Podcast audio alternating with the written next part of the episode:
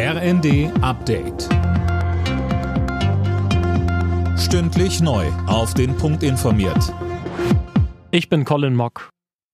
Kurz vor dem Jahrestag des Beginns des Ukraine-Kriegs hat US-Präsident Biden bei einer Rede in Polen die Einigkeit der NATO und des Westens bekräftigt. Außerdem warnte er Russland, ein Angriff auf ein Mitglied sei ein Angriff auf alle. Linda Bachmann. Gleichzeitig wies er den Vorwurf Putins, der Westen sei für die Eskalation in der Ukraine verantwortlich und wolle Russland ein für allemal erledigen, zurück. Der Westen habe nicht vor, Russland anzugreifen, so Biden.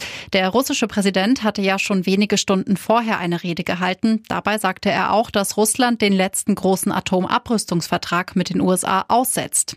Das russische Außenministerium ruderte jetzt etwas zurück, teilte mit, dass sich Moskau bis Vertragsende in drei Jahren daran halten wird. Nach den verheerenden Erdbeben im Südosten der Türkei haben Außenministerin Baerbock und Innenministerin Faeser die Region besucht. Sie sicherten den Opfern langfristige Hilfe zu. Baerbock nannte das Ausmaß der Katastrophe schier unfassbar und bedrückend.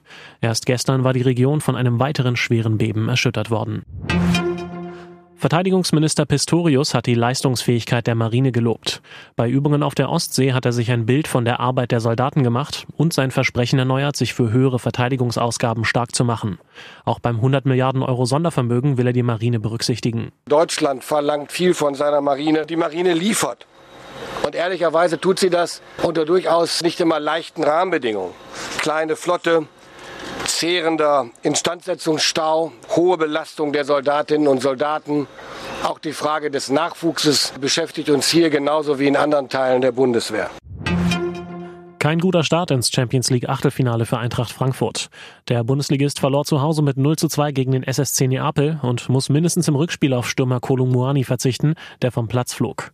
Im anderen Spiel gewann Real Madrid mit 5 zu 2 gegen Liverpool. Alle Nachrichten auf rnd.de